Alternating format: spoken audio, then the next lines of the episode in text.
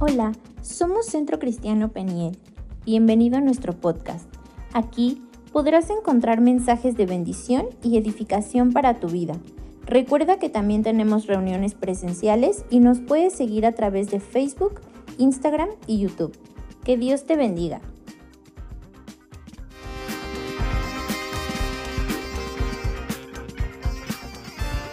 Parte de su música. Romanos capítulo 3, verso 1.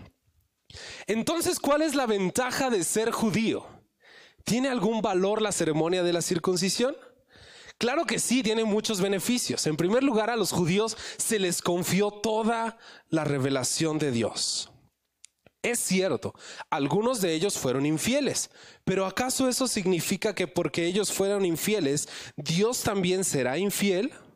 Por supuesto que no. Aun cuando todos los demás sean mentirosos, Dios es veraz. Como dicen las escrituras acerca de Él, quedará demostrado que tienes razón en lo que dices y ganarás tu caso en los tribunales.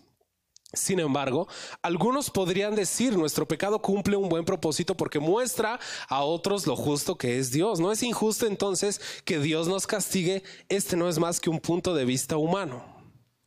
De ninguna manera. Si Dios no fuera completamente justo, ¿cómo tendría autoridad para juzgar al mundo? Romanos es una carta eh, que se escribió a la iglesia que estaba en dónde? En Roma, ¿va? Romanos, Roma. Acuérdense de esa, esa es la clave, ¿no? Los filipenses, pues estaban ahí en Filipo. Eh, los efesios estaban en Éfeso. Este, los gálatas en Galacia. Eh, va dirigida a cada, a cada una de esas iglesias y hay que entenderlas precisamente como eso, como cartas. Hemos estado estudiando Filipenses, hemos estado estudiando Timoteo, cartas específicas. Eh, estaba ayer que estaba preparando el mensaje. eh, Ahora sí, ya tenía mucho tiempo que no lo preparaba una noche antes. Ah, estaba preparando el mensaje y estaba viendo qué iba a hacer, porque me era más cómodo cuando el pastor me decía, seguimos con el siguiente capítulo de Filipenses. Ya, ok. Y ahora no me dijo, me dijo completamente libre y yo en la torre, ¿qué hago? Y pues literalmente me puse a buscar. Y me gustó esta porción porque Pablo está hablándole a la iglesia en Roma y le está enseñando en Roma cuál era la religión que se practicaba. Eran católicos. ¿ah? Ahí estaba el Papa, no, que eran la, religión romana. Eran paganos, ¿no? Era una religión de esos dioses propios romanos, pero eran paganos. O sea, tenían dioses para todo. El dios del amor, el dios de no sé qué, el dios de la guerra, el dios de la paz, el dios del lago, el dios de no sé. Tenían dioses de todo. Y empezó a florecer una comunidad de creyentes en ese contexto. Y les tenía que enseñar a ser iglesia. Pero me llama mucho la atención que en los primeros capítulos, apenas en el capítulo 3, Pablo les empieza a decir que no presumamos o que no presuman, presumamos porque lo dice Pablo, pero que no presumieran ser judíos. O sea, ¿qué onda con ser judíos? Porque le está hablando no a los hebreos, le está hablando a los romanos o a la iglesia en Roma. Seguramente había uno que otro judío, seguramente había enviados ahí o parte de los discípulos que estaban ahí compartiendo, pero le hablaba principalmente a la iglesia en Roma. Y le dice, ¿qué ventaja tiene pues el judío? ¿De qué aprovecha la circuncisión? O sea, ¿qué, qué, qué con ser judío? Y acuérdense, en ese contexto ser judío no era cualquier cosa. No era como decir, ah, viene de, de San Juan, viene de Ciudad de México, yo nací también en la Ciudad de México, viene de... Nada, no es como, oye, ¿de dónde vienes? Ah, de Monterrey, ah, son codos, ¿verdad? O los de allá son tal, o los de allá son tal. Eh, Era más cultural, en este momento es más cultural así de cotorreo. En aquel entonces, ser de una nacionalidad era una marca contundente. Era algo que, ¡pum!, quedaba plasmado. Y entonces les dice, ¿qué ventaja tiene entonces el judío? El judío que es orgulloso de su nación. El judío que es uno de los patriotas más grandes que existen en el mundo. Si hay una cultura que se siente orgullosa de sí misma, es la cultura judía. O sea, los judíos son arraigados y desde siempre han sido así. Y en aquel entonces no era la diferencia. Los judíos se consideraban a sí mismos superiores a los demás. Nosotros sí cumplimos la ley. Nosotros primero recibimos la ley. Somos el pueblo escogido por Dios. Tenemos derecho a hacer ciertas cosas. Si los romanos o si los amarios o si cualquier otro pueblo comete un error, cochinos pecadores. Pero si nosotros cometemos un error, somos humanos. Somos el pueblo escogido por Dios. El Señor a nosotros nos perdona. Lo decía Jonás, ¿no? El profeta. No quería ir porque sabía que Dios los iba a perdonar y él no quería que los perdonara porque en el fondo sentía que no merecían el perdón y en el fondo, más en el fondo, sentía que ellos como judíos sí merecían el perdón. Los judíos sí merecemos que Dios nos perdone y si nos arrepentimos de nuestros pecados merecemos el perdón de Dios, pero si Nínive se arrepiente, no, no se puede arrepentir. No, a ellos no les puede quedar el arrepentimiento. No voy a permitir que eso suceda. Y por eso huyó y lo se lo tragó el pez y toda la historia que conocemos. Pero esto sucede en la cultura judía. Los judíos conocen esto, viven esto, sienten esto y les encanta sentirse de esa manera. Y yo me sentí muy identificado con la iglesia hoy en día. Los cristianos hoy somos tan prestos para sentirnos superiores inmediatamente. Es que yo sí, yo conozco a Dios. Yo voy a la iglesia. En la semana ocurrió algo sumamente interesante por lo que desencadenó, no en sí por el hecho. Eh, Miguel y ya son los únicos que saben, seguramente. Bueno, Fer. en un contexto se envió un contenido inapropiado. Eh, en un grupo de WhatsApp se envió, no, no, de nosotros, pero en un grupo de WhatsApp se envió algo incorrecto, inapropiado. Y fuera de quién lo envió y cómo lo envió y si lo tenía y si no lo tenía y por qué lo... Eso.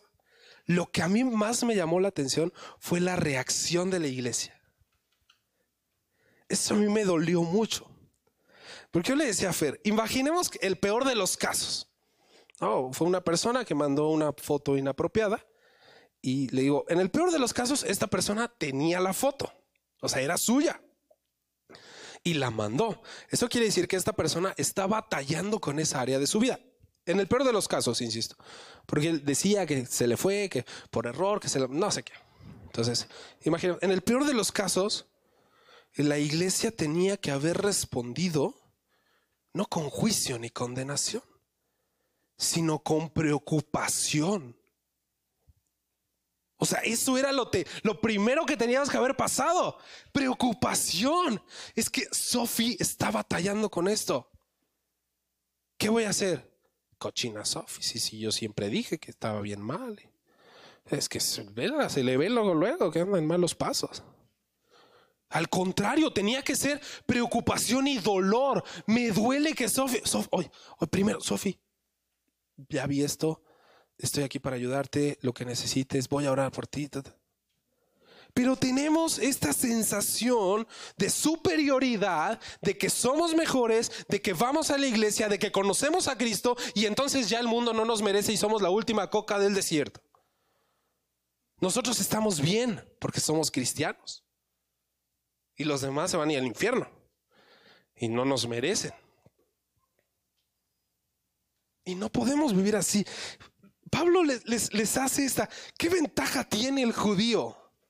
¿De qué te sirve ser judío? ¿De qué te sirve conocer al Señor? si no estás viviendo de la manera en la que tienes que vivir. Y no me refiero a una serie de acciones, de que vengas a la iglesia, de que llegues temprano, gracias a Dios ya se recuperó, porque empezamos bien vacíos. Nomás estaban Miguel y Yasmín y... ¿Ya no hay tostadas? ¿Por eso no vienen? Rayos, hay que volver hay que volver a hacer tostadas. Eh, eh, no se trata de que vengas o que no vengas temprano, o que vengas a barrer, o que no barras, o que toques en la alabanza, o estés en la computadora, o, hagas lo que sea que hagas en la iglesia, o que vengas a todas las reuniones, vengas a la oración, vengas a no sé. No se trata de eso, se trata del corazón que vamos desarrollando. Ah, entonces estoy peleado con que vengas a todas las reuniones. Claro que no. Pero tenemos que aprender a desarrollar una personalidad y un carácter de aprovechar. Aquí lo dice Pablo. Dice, ¿qué ventaja? No dice que no tenga ventaja, pero justamente explica cuál es la ventaja de ser judío. Para nuestro contexto, ¿cuál es la ventaja de ser cristiano? En el verso 9, creo que por ahí nos quedamos, no, vamos a avanzar hasta el 9. Dice, yo tengo valera, acá está viviente, no hay problema.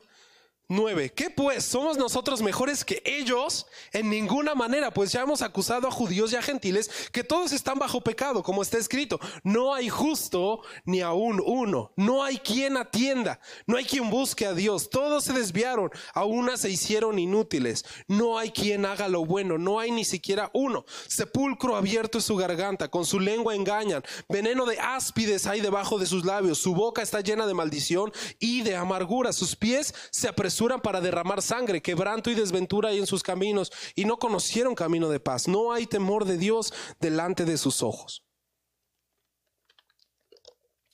Pero sabemos que todo lo que la ley dice, lo dice a los que están bajo la ley, para que toda boca se cierre y todo el mundo quede bajo el juicio de Dios, ya que por las obras de la ley ningún ser humano será justificado delante de él.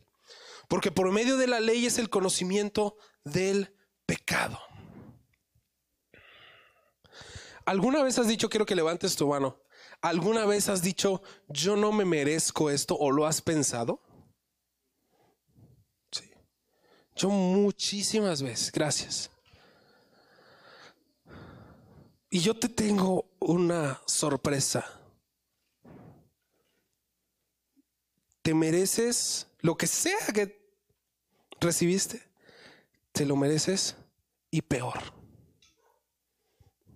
Porque aquí dice, no hay justo ni aún uno. Ojo, no estoy diciendo, ah, entonces vamos a sufrir y vamos a flagelarnos porque pues, Jesús sufrió por nosotros, entonces nosotros también hay que sufrir por Él. No.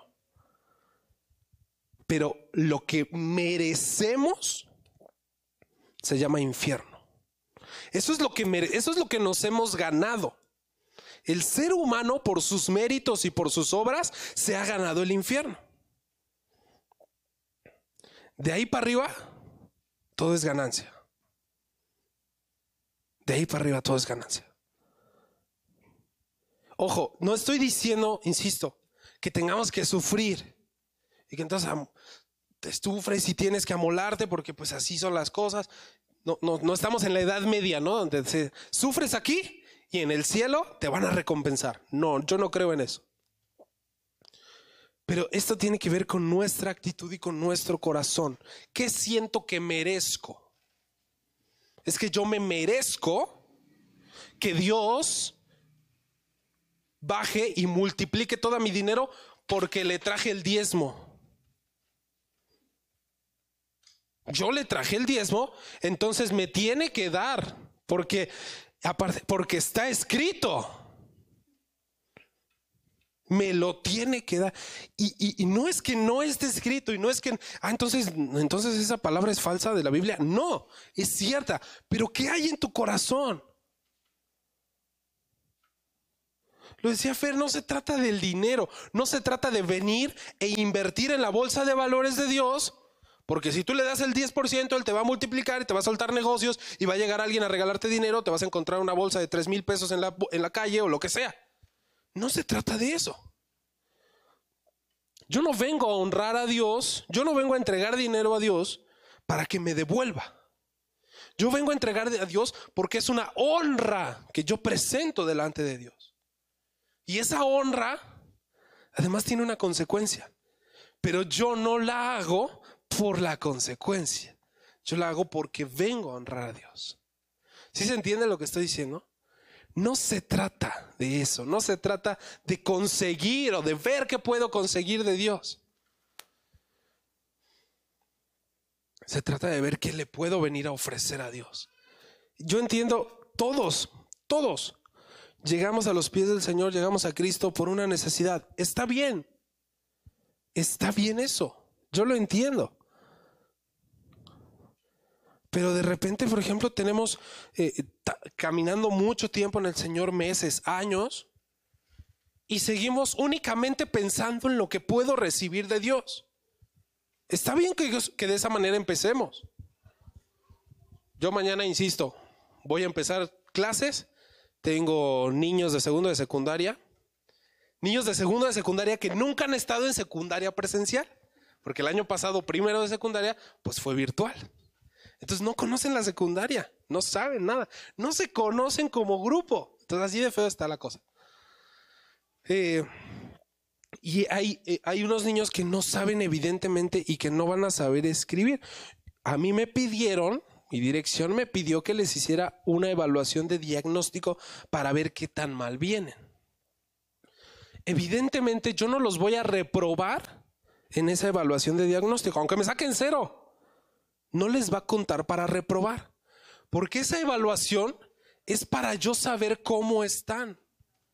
O sea, es para entender qué es lo que está mal y entonces, ¡fum!, crecemos.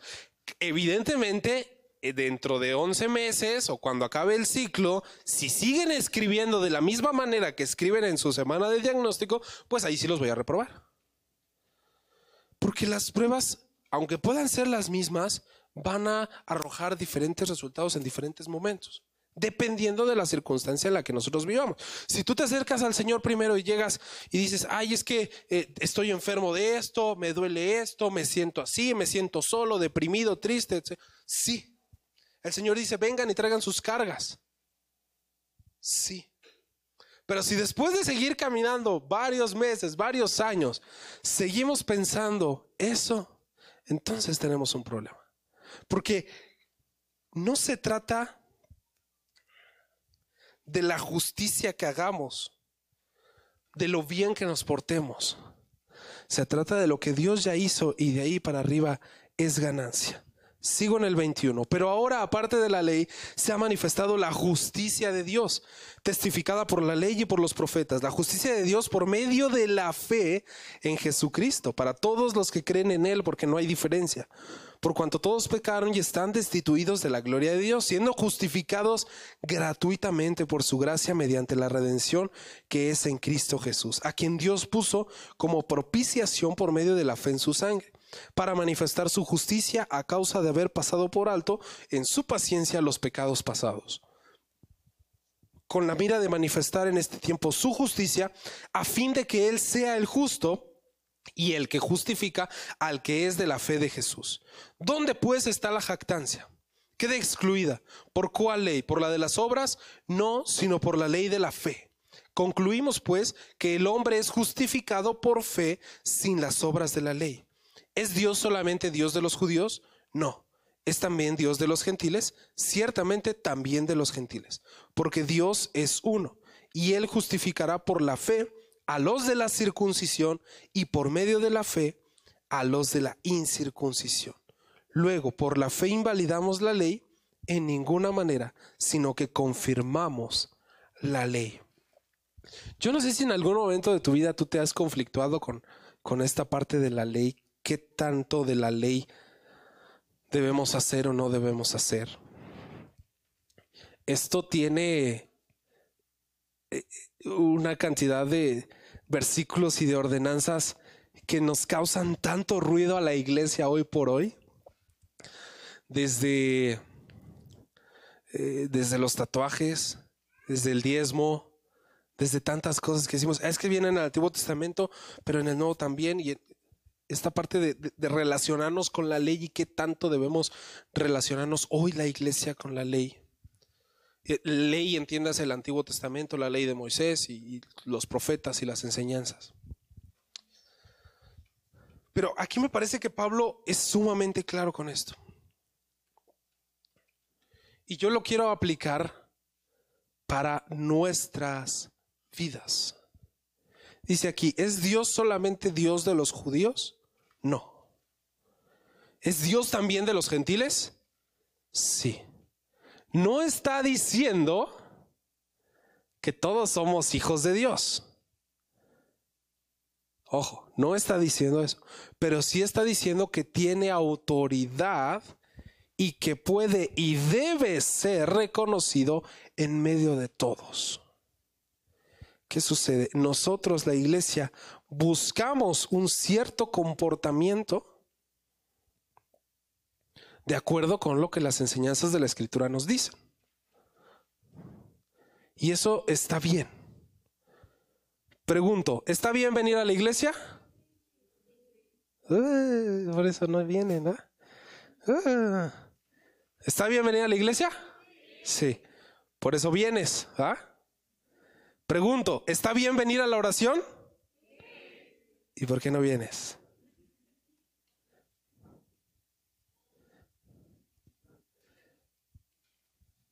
Digo, o sea, ojo, no es recriminación. Pero ahí está.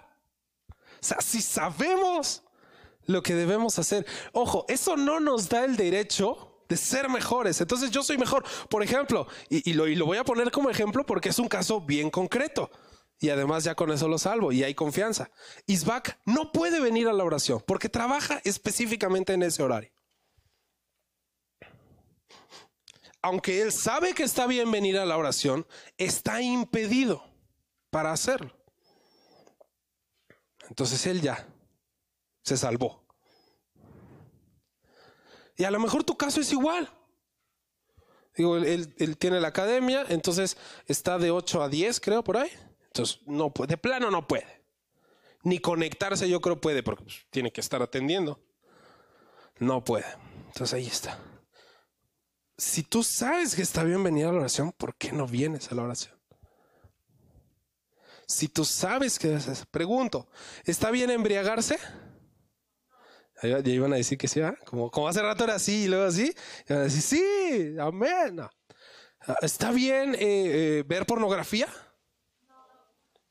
Entonces, hay cosas que tenemos muy claras y que podemos y no podemos hacer. Ya lo que hagamos con esa información es el problema de cada quien es el problema de cada quien. Yo lo he contado muchas veces. Eh, en alguna ocasión me acuerdo que fui al, hospital general, al que está, es el general, no sé, es el que está en 5 de febrero, al lado de galerías.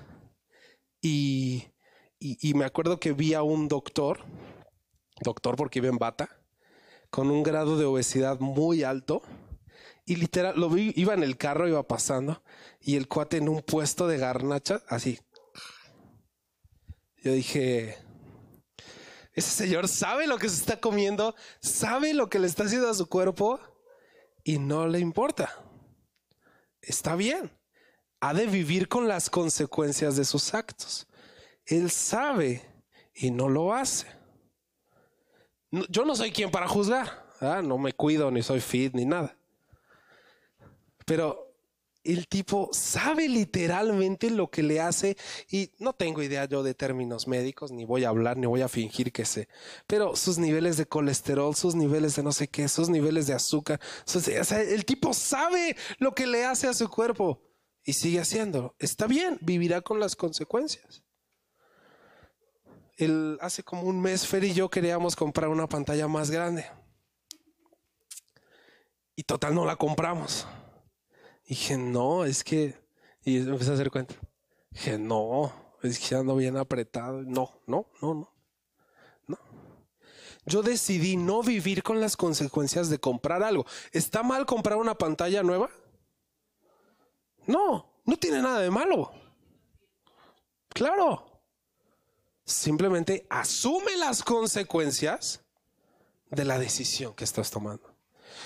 Tiene mucho. Cuando Renata se compró su carro, yo así de, yo también quiero un carro nuevo. Y empecé a hacer cuentas también. dije, no puedo darme ese lujo. No puedo. ¿Me lo merezco? No sé si me lo merezca, pero no estaría mal. ¿Es pecado comprarme un carro? No es pecado.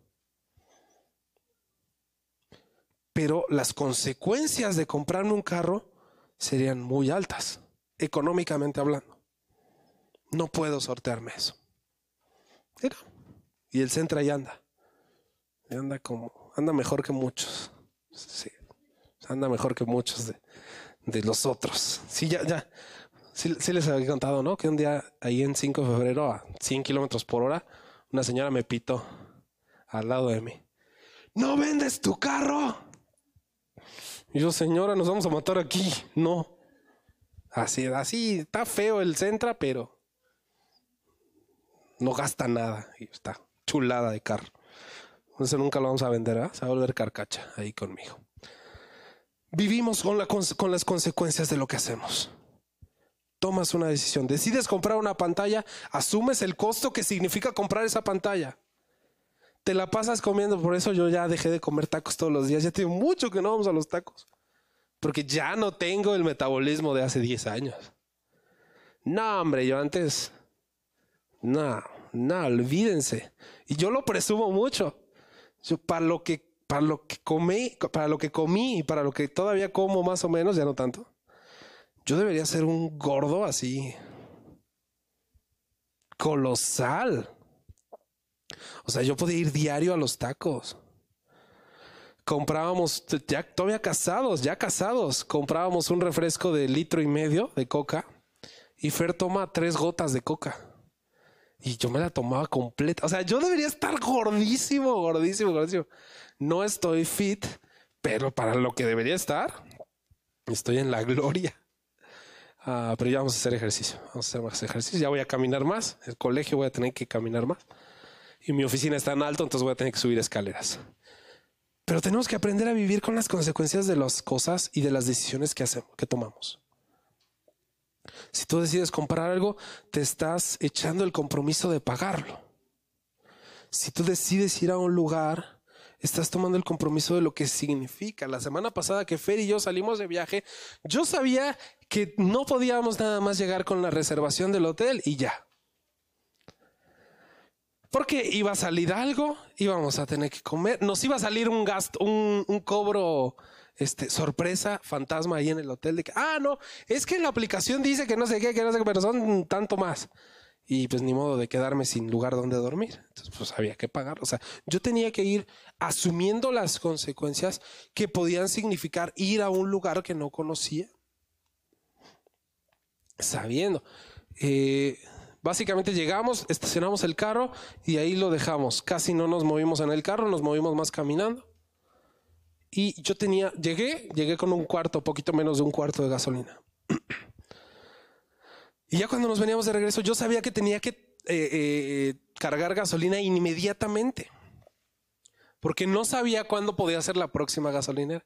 Y así me aventé dos o tres. Y dije, no, yo, creo que todavía agarro otra. Y ya, seguía. Y yo veía que era muy largo el tramo. Yo en la torre no veo. Y ya, pum, una gasolinera. Y yo, sí hay otra, sí hay otra. Y así me la aventé como dos o tres. Hasta que llegamos a una zona de, de, montañas, muy, muy, muchas curvas. Me fui por toda la libre porque era mucho de casetas y no quería pagarlo. Y, y, eran muchas curvas y muy montañoso. Yo dije en la torre, aquí no voy a encontrar gasolinera. Y en cuanto encontré la gasolinera me paré. Dije, no, ya no puedo seguir. Porque eso podía seguir teniendo consecuencias.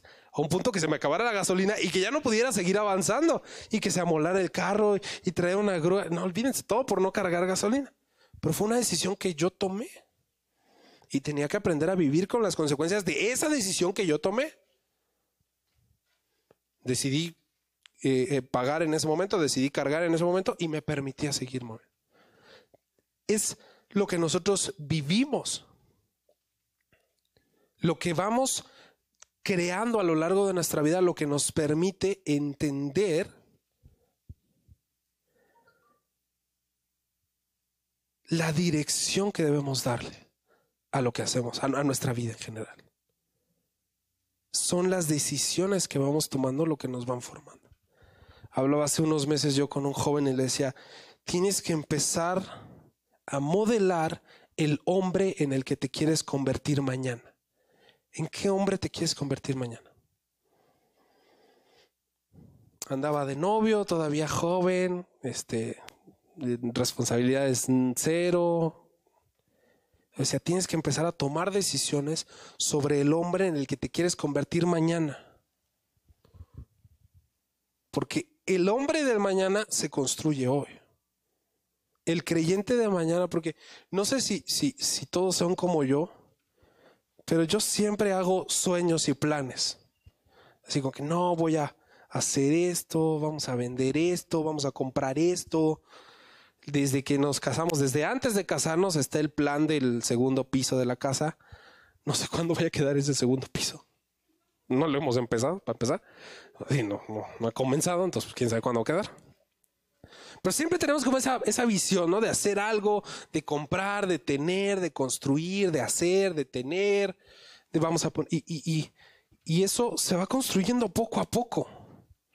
No es como que llegues un buen día y, ah, ya tengo 100 mil, 200 mil, no sé cuánto ocupemos para construir la casa. ¿Cuánto? Como 100, 200, no sé cuánto ocupemos.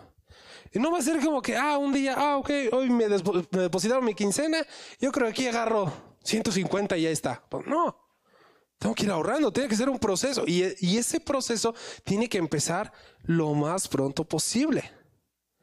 Porque si empiezo el otro año, pues el otro año va a haber gastos. Este año hubo Guadalajara y hubo no sé qué, y, pudo haber este, habido la pantalla, y pudo haber habido el carro nuevo. Y así nos la vamos a aventar. Si no empiezo a tomar decisiones ya con mi vida espiritual, vamos a ser mañana. Mañana voy a dejar de ver esto en el celular. Mañana voy a dejar de consumir esta sustancia. Mañana voy a dejar de hacer. Mañana, mañana, no pasa nada. No pasa nada, no pasa nada. Los de allá sí están mal. Eso sí. No, eso sí. Hijos del infierno, eso sí. No, sin paganos gentiles. Eso sí están mal. A nosotros Dios nos perdona. A nosotros Dios nos ve con amor. Y sí nos ve con amor. Pero la gracia no es una excusa para pecar. Es una motivación para dejar de pecar.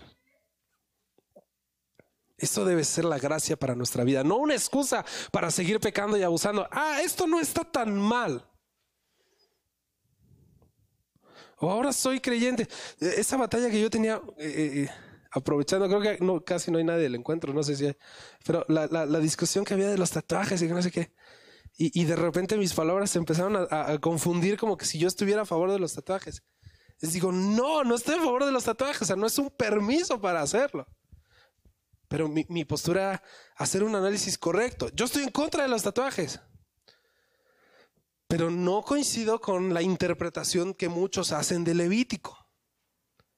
Pero, ah, entonces sí me puedo tatuar. No, yo sigo estando en contra de los tatuajes, pero eso no es una excusa para ir y tatuarte. Pero digo, hay 500 razones más para no tatuarte algo en el cuerpo. No solo Levítico. Porque en mi interpretación, y creo que es una interpretación cercana a lo que dice la escritura, Levítico se queda corto. Levítico habla de mil cosas más. Entonces, si hay que tatuarnos, no. Pero no solo Levítico. Ve lo que dice el corazón, ve lo que dicen tus padres, ve lo que dicen tus pastores. Yo, si en algún momento quisiera llegar a tatuarme algo, me tatuaría a Fer aquí. ¿Ah? Si yo quisiera llegar a tatuarme a Fer aquí, yo tendría que cuestionarme primero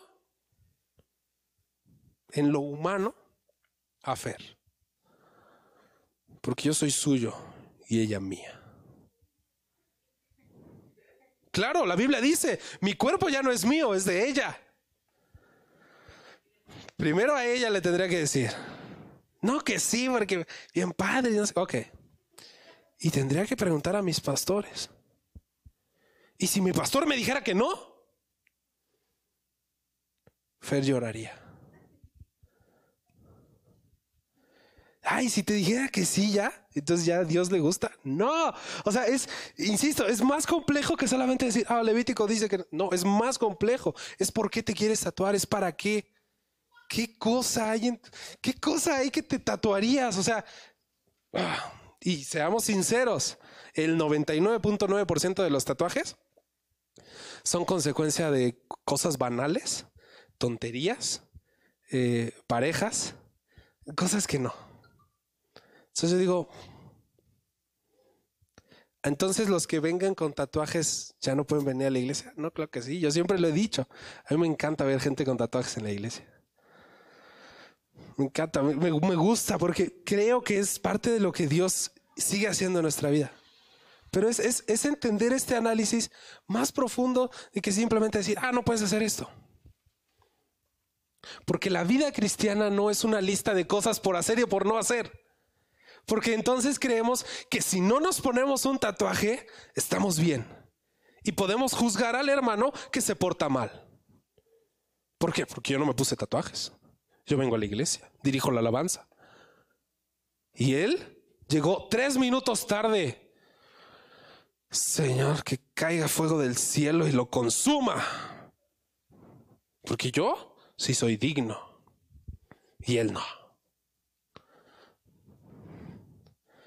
Eso pasa cuando nos centramos demasiado en hacer las cosas y no en ser gente. Decía la última parte de Abba Padre, enséñanos a ser iglesia. Enséñanos a ser iglesia, no a hacer cosas. No es solamente, lo digo con, todo respeto para la gente que batalla con el alcohol o que en algún momento batalló con el alcohol. No se trata solamente de dejar de tomar.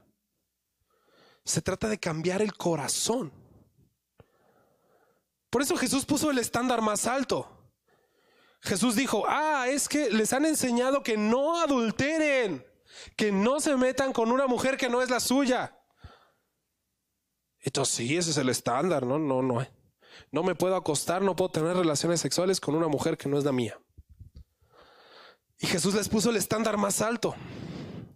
Pues digo que no solo no es suficiente con eso. Si miras a una mujer con deseo, ya adulteraste con ella en tu corazón. Sopas. Porque no se trata de no hacer. Se trata de ser alguien diferente.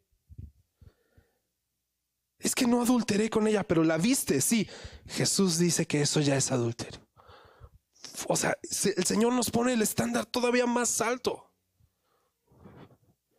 No se trata no solamente de no acostarte, se trata de no ver, de cuidar, de entrenar tus ojos. La esencia, por eso yo, yo me peleaba tanto con los tatuajes. No es en sí la tinta, porque yo les decía, en la primaria, en la secundaria, cuando alguien andaba atrás de Isbac, una chava ahí le ponía un dibujito y un corazoncito. Isbac, te amo. ¿Y ya? ¿Y ya por eso se va a ir al infierno? Porque eso es tinta en su cuerpo. No. Porque eso es tinta. Es que no se trata solo del hacer, se trata del ser. Y hay gente que lo entiende todavía exagerado. Entonces, como yo soy y Dios conoce mi corazón, puedo tomar, puedo fumar, puedo decir groserías, puedo hacer esto, porque estoy en paz con Dios. No, es que ninguno de los dos extremos está bien. Necesitamos entender eso. No es una lista de cosas por hacer la relación con Dios o que no puedes hacer. Se trata del corazón. ¿Qué provecho tiene ser judío? ¿Qué provecho tiene ser cristiano? El pastor lo decía en uno de sus mensajes. No me acuerdo cómo plantea la pregunta. ¿Qué, qué, beneficio o qué... ¿De qué sirve ser cristiano? ¿Sí, no? ¿De qué sirve ser cristiano? Y esa es mi pregunta también, no lo había ligado hasta ahorita. ¿De qué sirve que seamos cristianos? ¿Que ya no hacemos cosas? Si tu respuesta es ya no hago esto, estás quedándote corto. No está mal, pero es insuficiente. es ahora soy esto. Porque si no, entonces, ¿cuál es la diferencia de la gente que está allá afuera? ¿Cuál es la diferencia de la gente que no le interesa buscar a Dios? ¿Cuál es la diferencia? No hay ninguna diferencia. Porque allá hay gente que no toma, que no fuma, que no dice groserías, que no le es infiel a su esposo, a su esposa, que no roba, que no miente. Allá gente, hay personas, allá afuera hay gente moral, ética. ¿Cuál es la diferencia? Que yo soy hijo y ellos no. ¿Y qué mérito tuve yo? Cuando entendamos esto, nuestra vida cristiana cambia. ¿Qué mérito tuve yo en dejar de tomar? Pues que dejé de tomar. Ahí está el mérito. Yo me esforcé. Y en el fondo creemos que siguen siendo nuestras obras. Yo soy mejor que los de allá porque yo no tomo. Porque yo tomé la decisión de ya no tomar. Pero la realidad es que la diferencia es que somos hijos. ¿Y qué hiciste tú para ser hijo? ¿Cuánto te esforzaste para ser hijo de Dios? Nada. Nada. Cuando entendamos eso, vamos a entender que es mera gracia de Dios, es su amor. Por eso yo siempre, siempre que oro, digo, gracias por Jesús, gracias por Jesús, porque que a mi corazón ingrato nunca se le olvide que es Jesús. No es que yo sé Biblia, no es que yo hablo, no es que yo toco, no es que yo puedo ministrar, no es que llevo 15 años el Evangelio, no es nada de eso. Es Jesús, es su amor, es su misericordia, es su gracia y su perdón que me transforma y me hacen alguien nuevo, no alguien con buen comportamiento, no alguien con buena disciplina, me hacen otra persona. Somos, no solo hacemos, somos hijos. Ese es nuestro llamado. Eso es lo que te quiero dejar hoy. ¿Qué eres? ¿Quién eres? No qué haces. Algunas personas les preguntan, oye, ¿tú quién eres? Ah, soy el licenciado, no sé qué.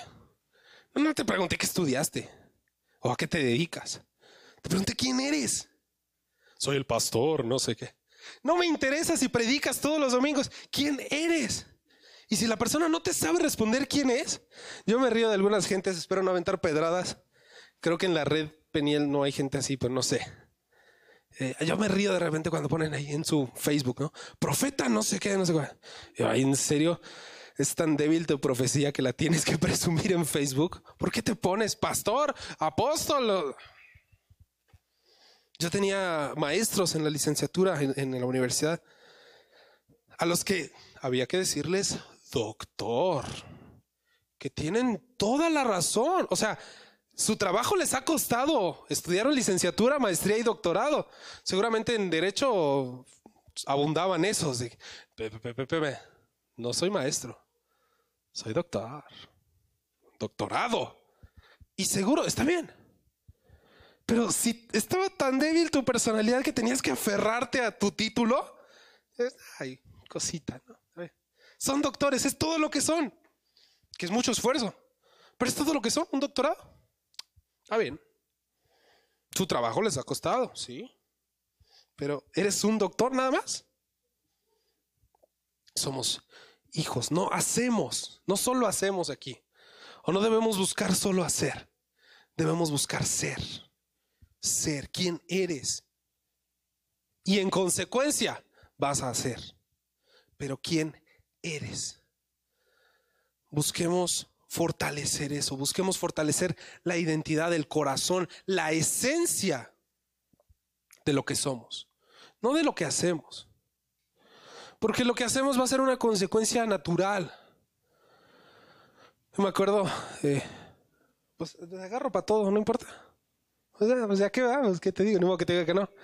Exacto. Este, en alguna ocasión Isbak llegó a la casa y me decía, oye, es que esto no se, se hace, no se hace, se puede, no se puede. Y me gustó esa parte de su corazón, porque yo creo que él es. Y dentro de lo que es, va a cometer muchos errores. Vamos a cometer muchos errores. Pero el secreto está en que eres y después buscas lo que puedes hacer. Oye, ¿cómo ves? ¿Se puede hacer esto? ¿Se puede hacer lo otro? ¿Se, ¿Estará bien? ¿Cómo ves? ¿Qué opinas? Por eso tenemos autoridades espirituales, por eso tenemos al pastor. Yo, necesitamos buscar esa enseñanza con esto cierro y esa dirección. Hace varios meses, ya ni siquiera yo me acordaba de eso. ¿Hace cuánto fue que le dije a mi papá de vernos, él y yo? Ya tiene mucho, ¿no? Muchos meses, ya ni siquiera me acordaba. Y el lunes fue, este lunes, este lunes comimos juntos en su casa y, y me dijo, oye, este, ¿cómo ves si nos vemos? Yo le, yo le había pedido una reunión. Le dije, necesito que me disipules a mí de manera personal. Porque está muy bien la academia y está muy bien la oración y las predicaciones, digo, pero yo necesito que tú te sientes conmigo y me des dirección a mí sobre lo que tengo que hacer. Necesito que me enseñes a mí, necesito que me disipules a mí. Como soy tu hijo, pues quiero sesión privada. A mí no me juntes con los demás. Voy a ir a las demás reuniones, pero yo necesito una sesión personal, discipular. Y eso lo dije hace muchos meses. Y el lunes me dijo, oye, ¿cuándo nos vemos? Yo sabía y reconocí la necesidad de pedirle a mi papá, a mi pastor, que me discipulara. No quiero sonar arrogante, no quiero sonar soberbio. No la pude terminar por, no sé si fue por dinero o por flojera. Las dos. Por flojera, no me acuerdo o por el trabajo, no me acuerdo. Pero tengo una licenciatura en teología trunca. Tengo como el 80% de la licenciatura.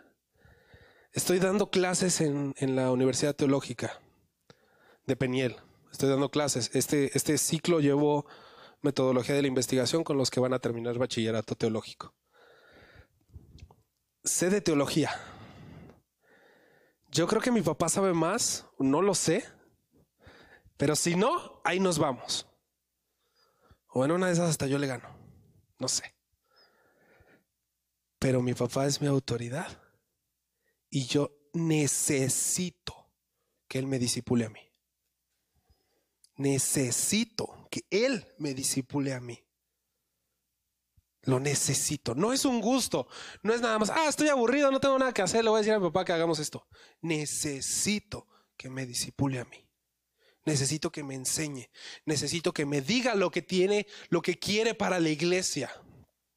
Ahora que mi papá ya no está trabajando, yo estoy muy ilusionado de lo que va a seguir con nosotros en la iglesia. Porque gracias a Dios hemos crecido, gracias a Dios, vean, hoy, hoy estamos a un 90%, más o menos, pero falta mucha gente, faltaron muchos. Casi siempre tenemos que volver a poner sillas y, hacer más cosas. Faltaron muchos, hay gente en línea. O sea, gracias a Dios, la obra ha ido creciendo de una manera impresionante, de tal manera que hasta se pueden turnar para faltar.